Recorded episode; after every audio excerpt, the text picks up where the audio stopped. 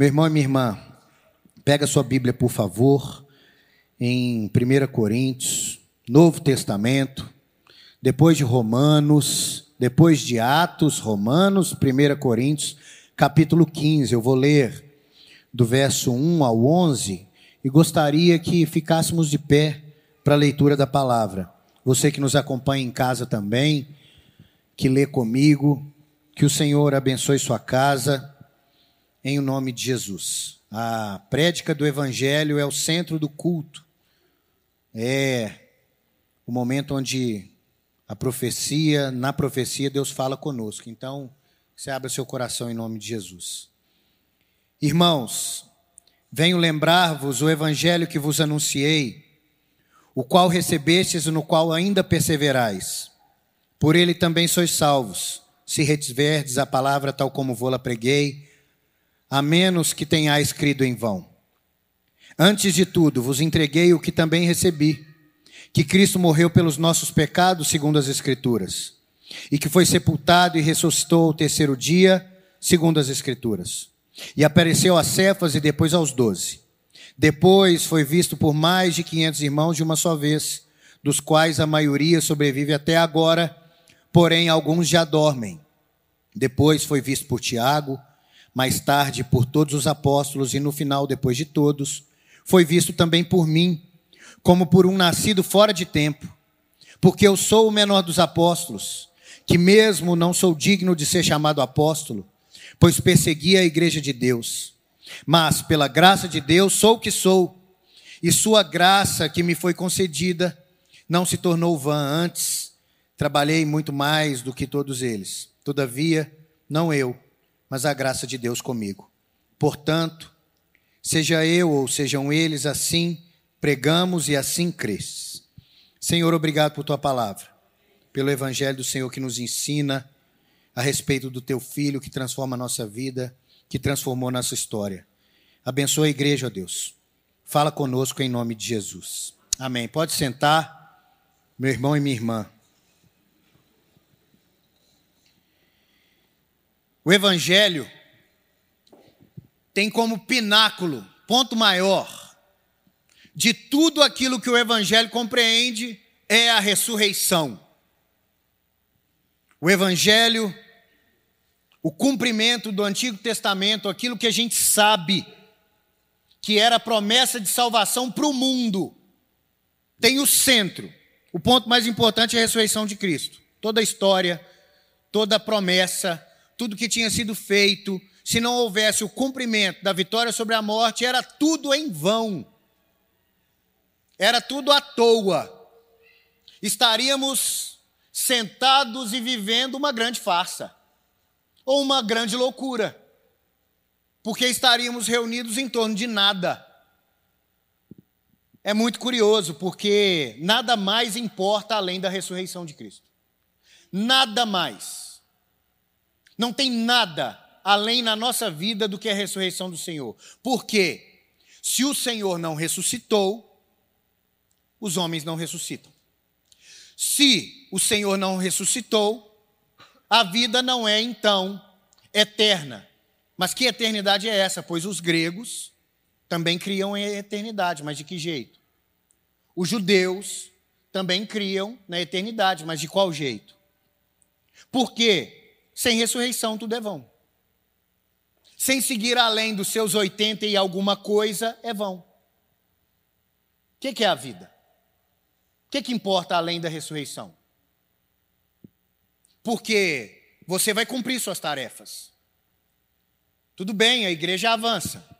Tudo bem, você fez seus cursos, você teve filho, plantou uma árvore, escreveu um livro, foi para Disney e voltou.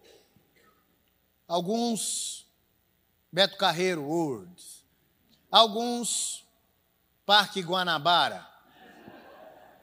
Tá na bênção. Eu mesmo nas minhas férias, fiz um tour pela América do Sul. Vespasiano, Betim, Contagem. E aí, se nós não temos a ressurreição, nós estamos vivendo a cumprir o quê? Se você vai viver até os seus 90, 113, seja o que for, sem ressurreição, comamos e bebamos, porque certamente morreremos. Então, vivamos em hedonismo. Sem a ressurreição do corpo, então podemos viver em pecado e em prazeres e extenuar a vida ao máximo, assim como os gregos criam, porque ou se tornavam ascetas e falavam assim: não, para alcançar a vida eterna, uma vez que o espírito é bom e a matéria é má, nos fechamos no espírito para que assim possamos ter uma vida eterna. E outros crendo que a matéria má deve ser desgastada ao fim, vamos viver todos os prazeres até o fim, porque assim valerá a pena viver. Se a vida é só isso, comamos e bebamos, porque certamente morreremos. E o curioso é que cada um vive a sua fé na sua vida. A maneira que você vive diz sobre sua vida e sua fé. O mundo vivendo da maneira que vive diz sobre o que acredita. E o que é que o mundo acredita? No que o mundo acredita, senão na afinidade da vida, na falta de sentido, no prazer vão, porque na verdade não se crê na eternidade. Uma vez que a vida é dor e eu vou para o prazer para fugir da dor, então o que me resta é gozar a vida até o fim. O que Paulo está escrevendo a uma igreja grega, de uma ideia mental platônica, é de um povo que crê que a matéria é má e o espírito é bom, é que eles criam que a eternidade ela pode acontecer na alma, porém sem a ressurreição do corpo.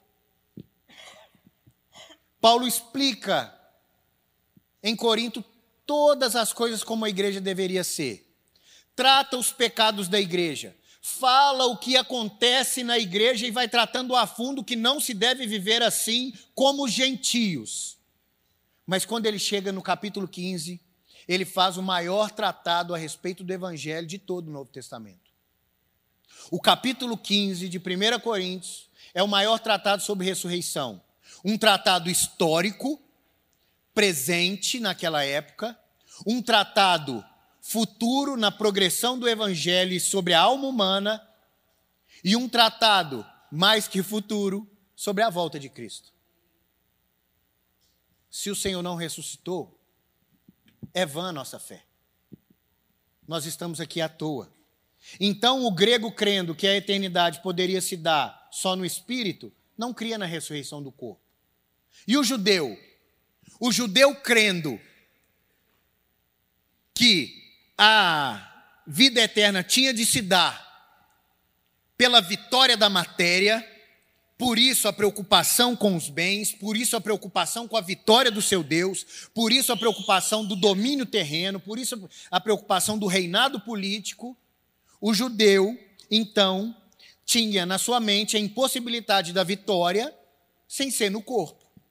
Por isso o evangelho, então, é escândalo para os judeus, loucura para os gentios. Então é um escândalo para, para os judeus. Como? Um vitorioso sem vencer na carne. Como assim? Você falou que seu Deus cura, você está perecendo. Como assim? Você falou que o seu Deus é o abençoador de todas as coisas, mas você mingua a miséria.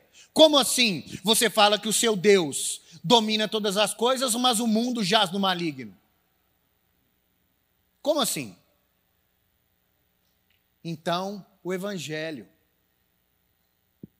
é um escândalo para os judeus, é loucura para os gentios, porque como assim você vai viver a eternidade, o seu corpo, que a matéria é má, vai ressuscitar. Não pode. Mas o que Paulo está nos dizendo é que, a exemplo da ressurreição de Cristo, assim como foi no Antigo Testamento, onde a glória do Senhor bate em Moisés, porém nele se desvanecia, agora com a ressurreição não vai se desvanecer mais. Seu corpo será novo, glorificado a exemplo do Senhor, aquele, o segundo Adão, o primeiro que ressuscita, o primogênito da criação. O Senhor, o redentor da nossa vida. É nele que estamos. A notícia da ressurreição chegou até nós naquela época e Paulo está dizendo àqueles, e Paulo não poderia passar vergonha. A retórica e a discussão de Paulo e a sua apresentação e prédica tinha de ser plena. Ele não poderia falar que apareceu a muitos e muitos vivem até agora se ele estivesse dizendo mentira. Então Paulo diz: olha, Cristo ressuscitou segundo as Escrituras, as profecias, o Antigo Testamento, aquilo que fora dito, o rebento de Jessé, a raiz de Davi, ressuscitou. Ele veio. Apresentou-se a Cefas, aos doze, a quinhentos, a irmãos, todos eles, Tiago, todos os apóstolos e Paulo. Não é uma história da carochinha. Não é uma lorota. A notícia de que um homem, dito como Messias, tinha ressuscitado em Jerusalém, transforma e divide a humanidade. Não tem como isto ser criação humana, porque é perfeito demais, é latente demais, é rico demais e é verdadeiro demais.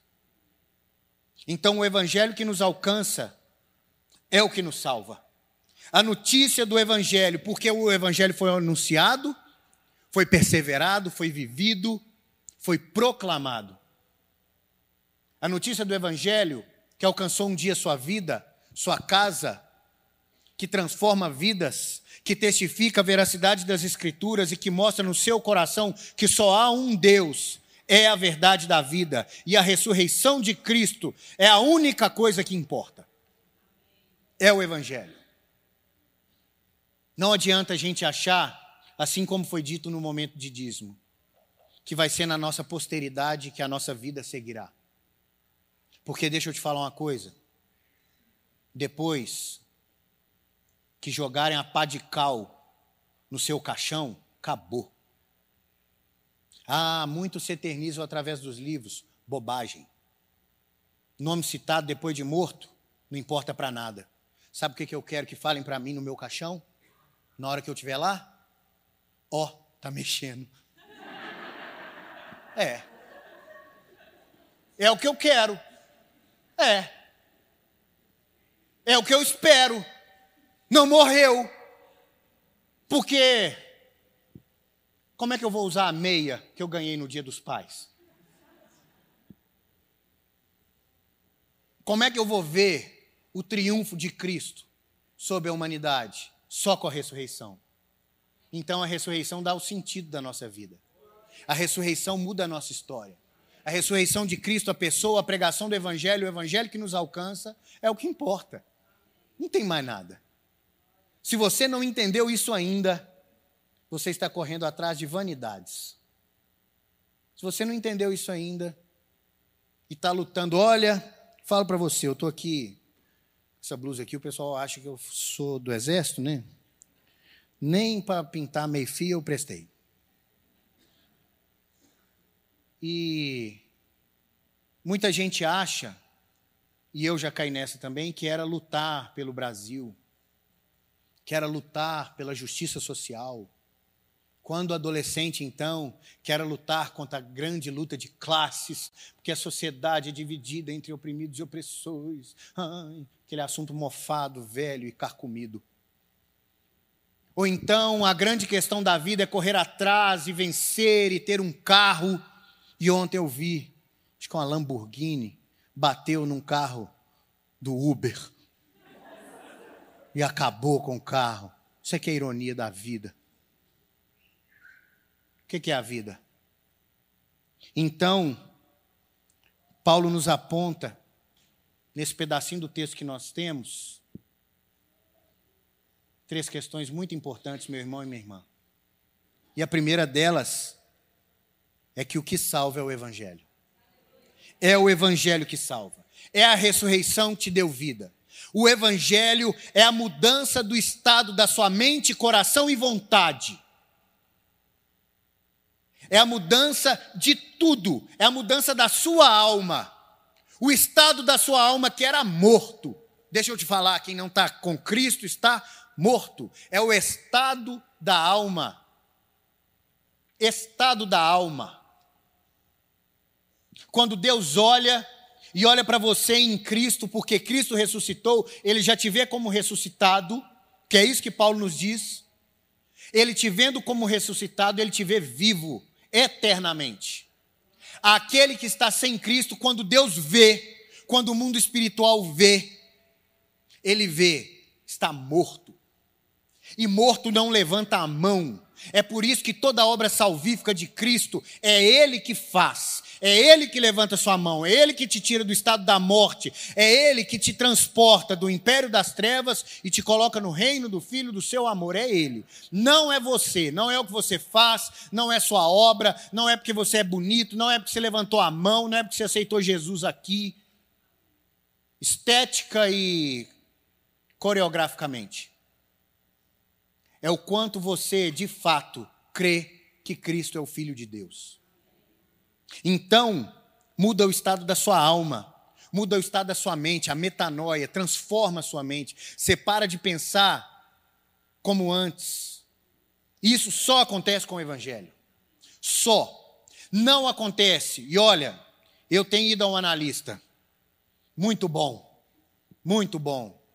Psicanalista, analista de Bagé é o meu. E aí, em conversa com ele, ele falou assim: Poxa, mas e tudo isso que você construiu? E sua nova família, eu contando para ele as minhas desgraças e lamúrias. E ele falou assim: E tudo isso que você construiu? E sua família? E esse povo que você chama de seu, que é a igreja? E como é que é essa nova vida que você tem agora? eu falei com ele: Olha, deixa eu te falar uma coisa. Eu não construí nada disso. Eu ganhei. Eu ganhei minha mulher. Eu ganhei minhas filhas. Eu ganhei o meu povo. Eu ganhei. É graça. Eu não fiz nada, porque se fosse de mim, uma hora dessa, eu já estava era morto. Separado, brigando, pedindo pensão. Ah, é, ué, vou dar mole. Não é direitos iguais. Então eu quero pensão. O que salva é o Evangelho, meus irmãos.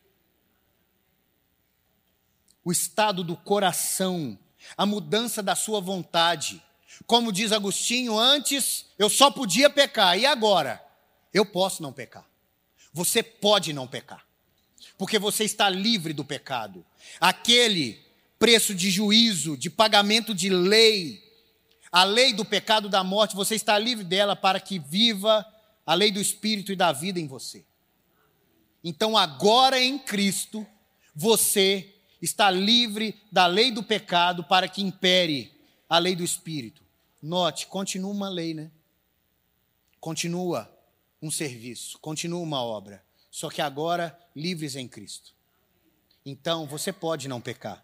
Libertos do pecado. Porque o Evangelho é a notícia da substituição. É a notícia do sacrifício vicário. É a notícia dessa expiação desse tampamento do sangue de Cristo na sua vida em substituição de você. Isso é o Evangelho. É a notícia da vitória sobre a morte, é a notícia de um povo eleito. Então, é a notícia de que Jesus é o Filho de Deus, o escolhido. Meu irmão e minha irmã, você tem que viver como quem crê nisso. Porque se você vive de outra maneira, você está publicando outra fé, proclamando outra forma de fé. Então, essa notícia é a que te liberta, porque muitos evangelhos estão sendo pregados. Muitos. Muito do evangelho tem sido deturpado. Para quê? Para domínio de pessoas. Porque falsos mestres te pegam ou no medo ou na ganância. E não fique com dó de quem segue falso profeta. São a mesma natureza. Não fique com dó. Ah, o povo é ignorante. Ah, o povo não sabe, não entendeu, não conhece o Evangelho. Se há um Espírito, o Evangelho nos é revelado e só é enganado quem quer ser enganado. Em João 10,10, 10, o ladrão que vem para matar, roubar e destruir não é o diabo. Leia o texto. É o falso profeta. É o falso mestre, é o falso pastor. Sabe? Porque quando você quer o impossível, só um mentiroso pode te dar. Não é? Temos história e currículo nisso, nós brasileiros. Quando a gente quer o impossível, só um mentiroso pode dar. Então, em segundo ponto, o que nos dá identidade é o Evangelho. Você não é mais um ex alguma coisa. Uma vez me falaram isso, todo evangélico é ex alguma coisa. Eu falei assim, não. Eu posso até ser, mas eu tenho uma nova identidade. Você não é só o quebrado, o que teve a infância destruída, o, a pessoa colada aos cacos, ah, o infortúnio, ah, baixa autoestima, ah, o miserável. Você é perdoado. Você é amado. Você tem que entender isso. Porque quando Paulo diz, eu sou o que sou, olha a ousadia de Paulo. Quem falou eu sou o que sou? Foi Deus. Porque Deus, o ser pleno, se apresenta. Então agora Paulo se apresenta e diz: Eu também. Eu sou o que sou. Eu sou isso aqui. Não passo disso. Mas eu sou o que sou. Ah! Agora é só para frente. Eu não ando para trás nem para pegar impulso. Foguete não dá ré. Deus está te chamando a um novo estado de alma, a uma nova vida, a uma nova identidade, a identidade em Cristo, para que quando Deus te vê, Ele não veja você, mas veja Cristo em vós, a esperança da glória. Então é isso, de perseguidor a apóstolo. Você, de miserável pecador, perdido, a um miserável pecador achado, amado, perdoado. A identidade em Cristo te diz que você não é rejeitado. Olha, dia dos pais, né? Eu li uma grande bobagem numa dessas nesses perfis de psicologia da internet que, olha, não tem mentira maior que é mais esquentada como falar dos especialistas. Especial, hoje o jornalista fala assim, o ouvinte, ou o declarante, ah, o especialista falou que a avó materna é mais importante que o pai, uma ova. Um pai determina a vida de uma criança. E é por isso que a gente precisa do Senhor, porque se você foi destruído pelo seu pai, pela sua mãe, você precisa do Senhor para ser restaurado e perdoar seus pais e caminhar para frente. Porque senão você vai viver a vida inteira nessa lamúria chorando o pai te perdeu no shopping. Não é? O pai que não deu o biscoito que você queria, deu seus brinquedos para os outros, que prometia bater do lado da fivela e bateu, né? Bateu de fio, de vara, de pau, de soco. Serrote? Não, mas aí é Isaías que. Serrote? Seu pai, seu pai te bateu com serrote. Mas que você mereceu também. Você não é rejeitado. Você não é um exalgo, você é amado. Você é amado. Então você tem que entender isso. E viver. E viver, porque senão você vai viver uma outra identidade, e a sua identidade é no Senhor. Paulo, quando fala, olha, eu sou o que sou, ele está se rememorando dos textos que aprendeu a vida inteira, quando aparece o Senhor na saça em Êxodo capítulo 13 e fala, olha, lá no verso 14 fala, olha, eu sou o que sou. E Paulo entende essa questão de identidade porque é o Deus dele, o Deus que ele se entrega, é o Deus verdadeiro, o Deus pleno, o Deus que não há sombra de dúvida. É por isso que Jesus te diz: seja a sua palavra sim, sim, não, não. Você viva de acordo com o que fala, com o que prega. Então você pregue até sua miserabilidade. Fale até das suas falhas. Fale que você está em construção. Cuidado, piso molhado de lágrima. Você está em construção. Deixa Deus fazer e te dar essa nova identidade. Assuma o Evangelho. Não tem mais lugar para ir, não tem mais notícia, já te alcançou, acabou, você está com a vida resolvida. É o Senhor, Jesus de Nazaré. E por fim, o que nos dá sentido de vida é o Evangelho. Porque o que, que você vai fazer da sua vida? A ressurreição nos dá o sentido de vida e agora nós temos rumo e missão. Ou você acha que você veio para a vida só para trabalhar? E para chegar em casa e ficar zapeando. Eu, eu, descobri que eu demoro mais tempo escolhendo um filme do que vendo um filme. Você também é assim? E eu achei, acho isso até divertido também. Tem vezes que eu vou procurar os meus filmes da infância. E vejo todos eles. Retroceder nunca, render-se jamais. O melhor filme que já existiu até hoje. Depois do último dos Moicanos, claro. A gente recebe a notícia do Evangelho para transformar nossa vida e a gente não pode se calar mais. Como é que você vê pessoas indo ao penhasco sem gritar: ei, é morte. Não é isso. Não é isso a vida. Como que a gente vive assim? Como que a gente continua vendo o mundo? Porque deixa eu te falar, se a vida é uma, um filme, nós estamos naquele letreirozinho final, ó. Não, dá, né? Para onde que a gente vai? Acabou? Você notou que acabou? O pensamento humano acabou, a filosofia não se desenvolve mais. Teologia está só macetando o que existe. Filme, todos os filmes agora é de coisa do passado. A releitura. Fizeram caça-fantasma, os, caça -fantasma, os fantasmas nem pego foram. Está ruim, ruim mesmo. Porque o Evangelho nos chama a anunciar. Se o Senhor ressuscitou e ele ressuscitou, Deus não te chamou para você só vir para a igreja cantar. Não foi só para isso. Deus não nos chamou para a gente viver uma vida em si mesmada, encastelada, e o evangelho me servir para eu ser vitorioso, cabeça não é cauda, e eu sou, e a vitória vai ter sabor de mel. E você viver nessa bobagem. Não é só para você deixar de ouvir Roberto Carlos, que você amava, para ficar ouvindo música gospel. Não é para isso que Jesus ressuscitou. Jesus ressuscitou para te dar salvação, para te dar identidade e para te dar sentido. Sentido de vida.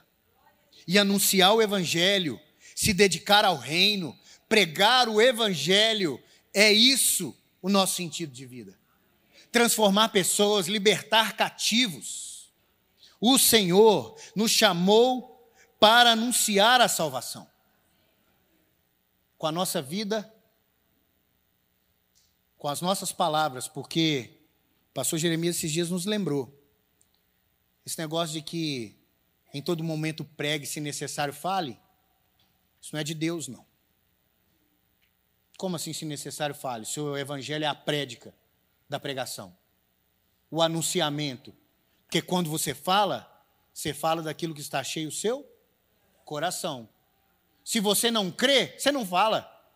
É o crente 007. Oh, você é crente? Ó, oh, eu vi de cara que você é crente. Glória a Deus, por quê? Anunciar o Evangelho é o que nos cabe. Porque você é dona de casa e pregadora. Você é mãe de família e professora. Você é mecânico e é mestre na igreja. Você é médico e é conselheiro. Você é empresário e faz parte do andamento da igreja. Você é professor e profeta. Você é pastor e pastor de fato. Você é presbítero e pastor da igreja. Você é irmão, é conselheiro. Você é chamado a ser responsável pelo evangelho. Meu irmão e minha irmã, anuncie o evangelho. Nós, oitava igreja, devemos avançar vencendo, anunciando o Evangelho. Em tudo que fazemos. Tudo que é feito nessa igreja e tudo que você faz na sua vida deve ser para glorificar a Deus e verem que há um Deus bendito que transforma, que muda sua vida, que te dá salvação, identidade e te chama à proclamação. Está sem identidade? Você não está sabendo quem que você é? Está um caco? Está na hora de colar. O Senhor te chama a saber quem você é em Cristo. Você acha que ainda a salvação não te alcançou? Que você está ao ermo? Está sem casa? Você ainda não diz: o seu povo é o meu povo e o teu Deus é o meu Deus? Você não tem sentido de vida? Tanto faz se você for médico, astronauta ou bailarina? Tanto faz. Meu irmão e minha irmã, o Senhor te chamou para anunciar o Evangelho. Quero orar pela sua casa. Quero orar por você. Feche seus olhos. Em nome de Jesus, a identidade do Senhor, ser em Cristo aquilo que fomos chamados a ser, em Cristo chamado à salvação, e você seja com a sua situação financeira, com o seu estado de saúde, com a sua história, o Senhor te chama. Em o nome de Jesus, o Senhor chama a sua vida para salvação. E se você ainda não recebeu a Cristo, receba a Cristo como Senhor e Salvador da sua vida. Como todo aquele que professa o nome e não se envergonha do nome do Filho de Deus. Você que não recebeu a Cristo ainda como Senhor e não o declarou como Salvador da sua vida, levante sua mão, fale com o Senhor. Levante sua mão e fale com o Senhor: Senhor, minha vida é tua, eu me entrego, eu me rendo, em nome de Jesus, para que haja salvação na sua casa, para que você proclame a fé. Se você está sem identidade, se você não sabe quem você é, se você acha que o infortúnio da sua vida é o que determina a sua história. Se você acha que a sua história se mistura com a sua história de família e assim você nada mais é do que uma continuação dos erros dos seus pais, não. Você é em Cristo uma nova criatura. Tudo se passou, se fizeram novas todas as coisas. E o Senhor te chama a sentido de vida e o sentido de vida, a palavra de Deus, anunciamento do Evangelho, nos dá significado e rumo. Ore por você, levante sua voz. Fale com o Senhor, você que está em casa. Que o Senhor te abençoe. Fale com o Senhor. Fale com o Senhor. Entregue seu coração, sua vida. Deus te vê, Deus te ouve. No recôndito do seu quarto, no canto da sua cama, Deus sabe das suas orações. Senhor, obrigado, Deus. Obrigado por Jesus. Obrigado por Jesus, nosso Salvador. Obrigado pela beleza da história de Jesus, pela ressurreição, pela perfeição do Evangelho, das Escrituras. Obrigado por tua revelação, ó Deus por tua graça que nos alcançou. Obrigado, Deus, porque somos da igreja, o teu povo. Deus, não nos permita arredar pé do teu povo. Não deixe, ó Deus, sermos retirados da tua presença. Anima a fé daquele que está, ó Deus, abalado, abatido. Anima a fé, ó Deus, daquele que se encontra em litígio com a igreja.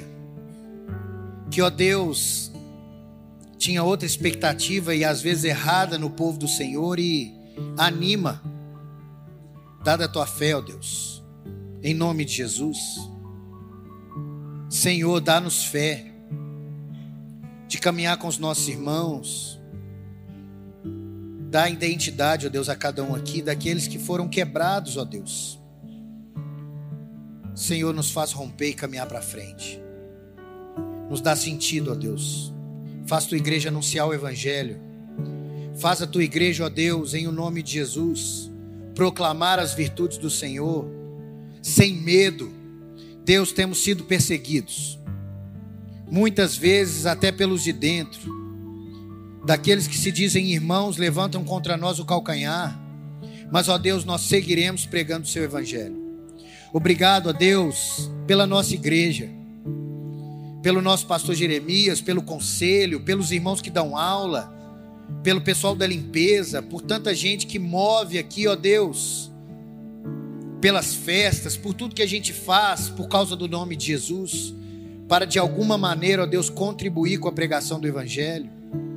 Abençoa, Deus, nossos professores, abençoa os pais, as crianças, os idosos, traz conversão, ó Deus. Nos use, Senhor, nesse tempo em nome de Jesus. Amém.